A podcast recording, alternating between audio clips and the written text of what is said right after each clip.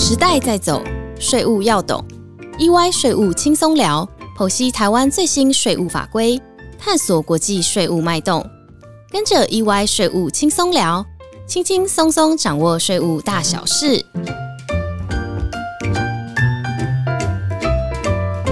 嗨，大家好，欢迎来到 EY 税务轻松聊。我是安永联合会计师事务所安永家族办公室资深经理张启进 Harvey。呃，各位听众，大家好，我是安永联合会计师事务所林志祥会计师 Michael。那很高兴呢，今天来到 EY 税务轻松聊。那也利用这个机会呢，跟各位听众拜个晚年。先在这边呢，祝大家虎年行大运，那健康平安快乐。是的，我想今天呢，我们想来跟大家聊聊关于保险的传承税务议题啊。我想大家对于这个保险应该都不陌生，尤其啊，在这个传承规划上啊，保险算是大家普遍上都会搭配使用的传承工具。这不外乎是因为保险它相对操作上简单，也方便使用，所以大家普遍的接受度都很高啊。呃，哈维讲的没有错哈。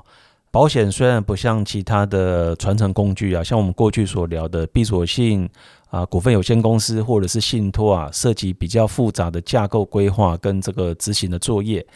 但也是因为这样子呢，呃，大家比较容易疏忽哈，没有在事先呢去咨询会计师专家等哈，那有时候导致呢事后会收到国税局的这个调查，那这个时候才急急忙忙的哦来找会计师协助。那发现当时其实规划这个保单内容，其实发生很大的一个问题啊。嗯，确实啊，我想这个今天也是我们的一个重点，想跟大家来进一步聊聊关于保险的正确节税观念，还有啊，实务上到底购买保单要留意哪些的 NG 行为，来避免未来会产生不必要的税务风险。那首先，我想也先请问一下 Michael。那既然保险它是一个不可或缺的传承工具啊，那究竟它在传承上会有哪些的功能跟优势呢？呃，保险最主要的一项优点哈，我想就是在于它能够有分散风险的功能哈。那尤其是这两年呢，我想这个全球疫情的这个关系哈，导致有蛮多人啊，他的工作、生活啊、健康等等方面呢，都受到影响。那当这个家庭陷入财务危机的时候呢，如果在先前呢有买这个保险，那么领到的这个生存保险金啊，或者是身故保险金，在这个时候呢就可以用来支应家庭的生活开销哦。那以往投保的保单呢，也可以在中途解约，把它取回这个保险的准备金价值来作为应急之用。另外呢，很重要哈，保险呢还可以有预留税源的一个功能。这也就是说呢，当这个继承人呢，他没有留下足够的现金啊，来缴清这个遗产税，然后呢，顺利来办理这个继承过户的手续。哈，呃，举例来说，像我有一些客户呢，他们的遗产哦，大多都是啊不动产、股票等哦这种非现金的资产。那当这个继承人呢，他的手边的现金不够多的时候，那么在缴纳遗产税的时候呢，有时候呢，不得已哈。他就必须要来申请这个实物抵缴，但是在实物抵缴上呢，这个程序其实它变得比较呃复杂哦，也比较这个耗时耗力啊，所以对这个继承人来讲呢，可能也不太划算哦。比如来说呢，用土地呢去抵缴这个遗产税啊，那抵缴的这个价值呢，事实上是用公告现值来计算，而不是用市价哈，所以这时候其实会蛮吃亏的。我这样听起来确实哦，因为不动产的部分，这个现值跟市价可能有时候往往一差就相差好几倍了，而且这样不仅上可能产生金钱上的一个损失啊，甚至刚刚提到还要做一些抵缴的程序，还要耗费更多的时间来进行处理耶。呃，哈菲讲的没有错哦。那另外保险呢有一个优点哈，就是说它可以达到这个资产分配的效果。呃，像这个保险法呢第一百一十二条，它就有规定哦。当这个被保险人过世的时候，保险公司呢给付呢指定受益人的这个保险金，它不算是被保险人的遗产。那既然不是遗产，那就没有民法上的这个特留份的一个限制。我想这是一个蛮大的一个优势哦。那而且呢，保险契约条件呢在成就以前，这个要保人呢都还是对这个保单呢有这个控制权。哦，可以依照呢个人传承的需求呢去变更受益人啊，调整受益人的顺位或者是分配比例。所以呢，传承规划上呢保险呢，其实算是一个蛮好运用的工具。那再来呢，其实保险呢还有另外一个优势哈，就是它具有呢资产保全的功能。那什么叫资产保全功能呢？其实我常常碰到呢，有一些啊，这个高资产客户啊，或是老板哦，来问我说：“哎，这个 Michael 啊，哎，我的女儿呢快要结婚了哈，我很担心呢，女儿万一有一天呢不幸离婚，那这样她的财产呢会被对方啊给分走哈。要预防这样的风险，哎，会计师，你告诉我到底要怎么做呢？那其实呢，除了将这个资产交付信托以外，其实也可以考虑啊，在婚前呐购买这个保单。那因为婚前所累积的这个保单呐，价值准备金，它是属于婚前的财产哈，所以如果真的不幸了哈，这个小两口真的离婚的时候呢，啊，可以不必纳入夫妻剩余财产分配请求权来计算哈，来降低因为离婚那这个财产呢遭到分割的一个效果啊。好的，谢谢 Michael。我想刚刚分享的这些真的都是非常的实用啊。所以总结来说的话，我想保险从非税务的角度啊，可以把它归纳成刚刚所说的四大功能优势啊，也就是说有分散风险、预留税额，还有资产分配跟资产保全的这些功能。那我也想再进一步来补充一下关于保险在税务上的节税效果，因为我想节税这个部分的影响也是大家通常非常关心的。那首先，就像刚刚 Michael 所提到的，依照我们的保险法一百一十二条的规定啊，死亡保险金它是不能够算进被保险人的遗产，也因此我们遗产税法也配合的这个保险法的规定，规定了人寿保险理赔金是可以不计入遗产课税的。不过这边要再提醒大家一点，就是说，并不是所有的人寿保险理赔它都可以不记录遗产。这边大家要记得有三个要件，一定要必须同时符合。首先呢，第一就是一定要有一个指定的受益人，也就是说，例如我的受益人可以填写是我的配偶啊，我的小孩，或者是呢就直接写一个法定继承人，这也是可以的。那第二个要件呢，就是要留意这个要保人跟被保险人必须要是同样的一个人。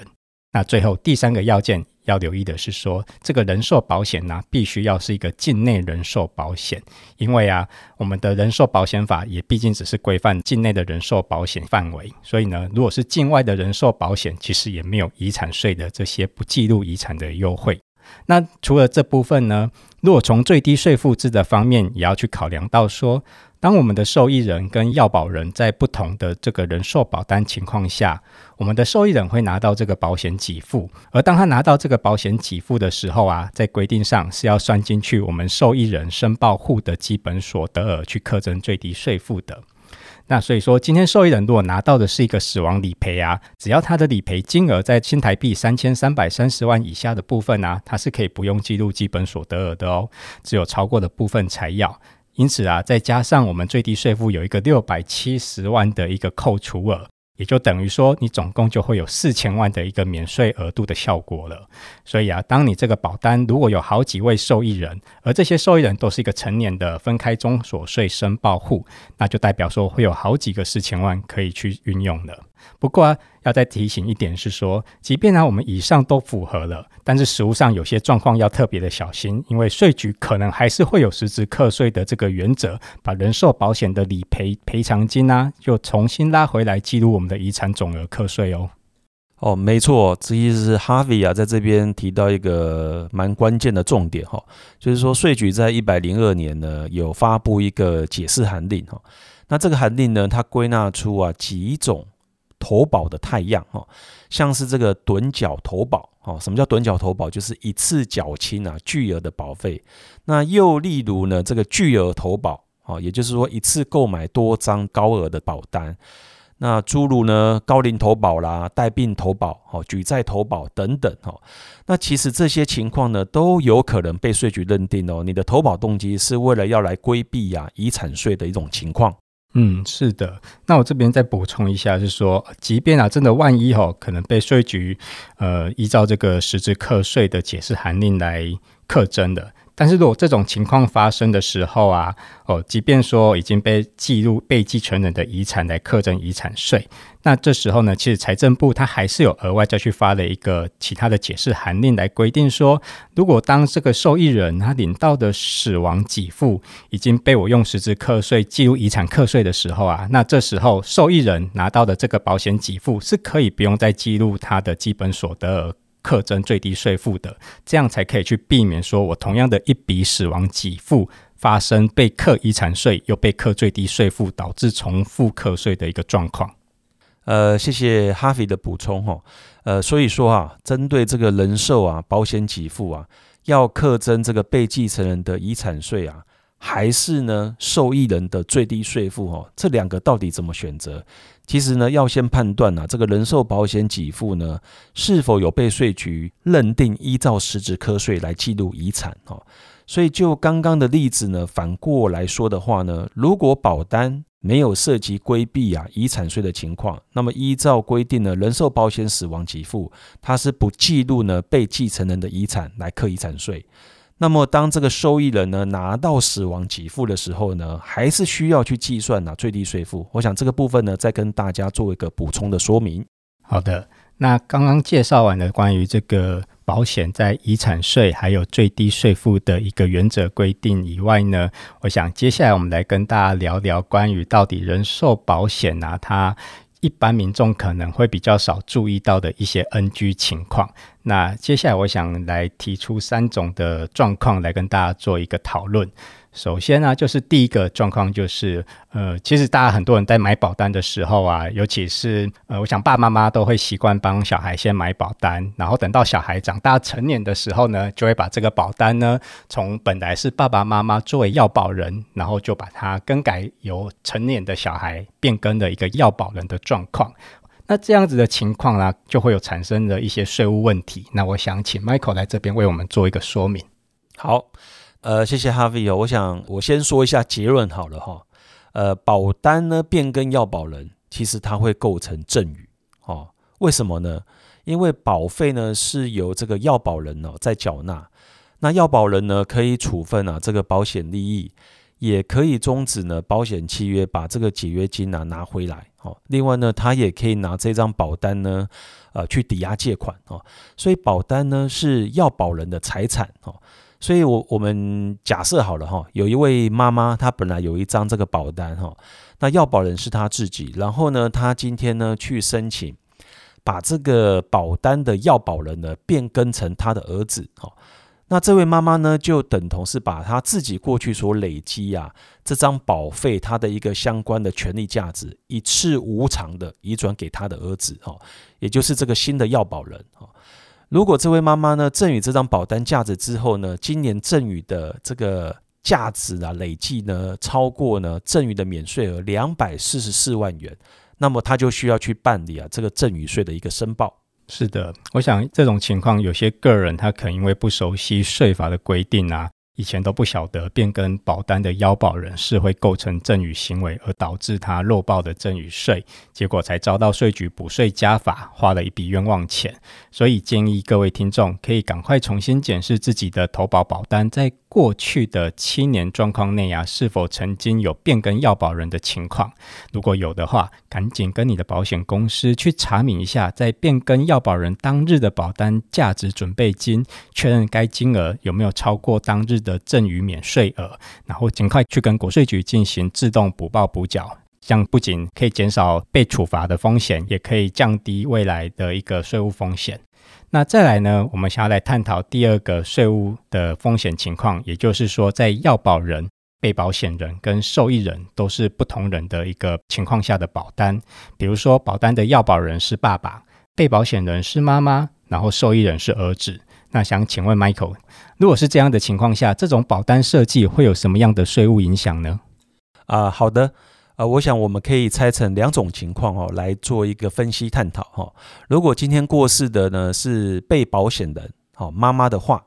那保险公司呢会给付一笔啊身故保险金给受益人儿子，好，那么依照呢保险法第一百一十二条的规定，这笔保险金呢。不能够算是妈妈的遗产，哦，所以就没有妈妈遗产税的一个问题。不过呢，呃，身故保险金啊，超过三千三百三十万的部分呢，必须要记录儿子的基本所得额来课征最低税负。哈，而且因为呢，这个保单的要保人是爸爸，那这张保单呢是爸爸的财产哦，所以儿子拿到呢保险理赔，相当于是爸爸赠与出去的。哦，所以这时候要注意喽，爸爸也有申报赠与税的一个义务。哎，可是 Michael，我想很多人听到这边可能会好奇问说。而，这样子不是会同一笔身故保险金同时被课了两种不同的税吗？不过，我想这部分呢，我也直接帮大家做个解答好了。其实啊，这边呢不会有重复课税的疑虑，原因在于说啊，前者一个是针对受益人的，也就是儿子的所得去课税，那另外呢，后者呢是针对爸爸的赠与行为去课税。因此啊，这两者的一个课税的基础跟课体是不一样的。呃，是的，没错哈。呃，我刚刚提到还有另外一种情况啊，就是如果今天呢是要保人爸爸过世的话，那因为保险给付的条件呢是被保险人身故，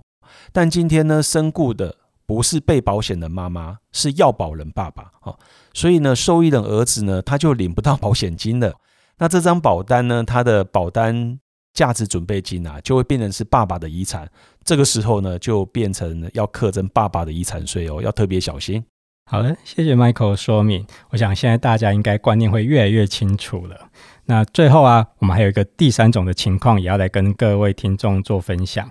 就是近年呢，我们会观察到说，有越来越多的一些高资产人士啊，或是企业主，他们会从境外的一些个人账户。然后汇钱到境内的保险公司的账户来趸缴购买外币保单，但是这样的做法其实也潜藏了一些税务的风险。那这部分可以请 Michael 来跟我们分享一下吗？啊，好的，没有问题哦。最近呢，我们有不少的客户啊，接到税局发来的这个函文哈，要求他们说明呢，诶，在境外啊某某银行账户里面的资金，它的来源跟性质哦，那并且要求呢客户啊提供这个对账单来佐证哈。那税局为什么会发函啊，找这些客户呢来做调查？其实这就像刚刚哈菲所说的哈，他们购买这个国内的啊这个美元保单啊，缴保费的钱呢，就是从境外的个人账户啊汇到国内保险公司指定的专户里面。但现在税局呢，对于银行、保险公司等金融机构啊的金流掌握度其实非常的高哈，所以一旦从境外啊汇钱进来，哦，尤其是当你这个金额比较大的时候，就很容易成为啊税局查核的这个目标哈。如果个人汇进来的这个钱呢，是属于所得性质，哦，什么叫所得性质呢？也就是说，你从境外汇进来这个钱呢，譬如说你是在海外赚到的股利所得，哦，或者是呢你在海外投资啊所赚到的这个资本利得，那你个人在过去呢都没有申报过海外所得，哇，那这时候风险就大了。按照我的这个实务经验哦，税局他会去呢调查追究啊，这个个人过去七年在海外的最低税负，那这时候可能呢。个人就会面临到补税加法这样的一个风险。谢谢 Michael 分享，也提醒各位听众千万要注意啊！现在其实税局的查核技术啊，还有税务资料库都已经越来越厉害了，所以啊，不要以为从境外直接汇钱给国内的保险公司买保单，国税局永远不会知道哦。那今天我们的 EY 税务轻松聊就将到这边告一个段落，谢谢大家的收听，我们下周一再见喽！啊，拜拜，拜拜。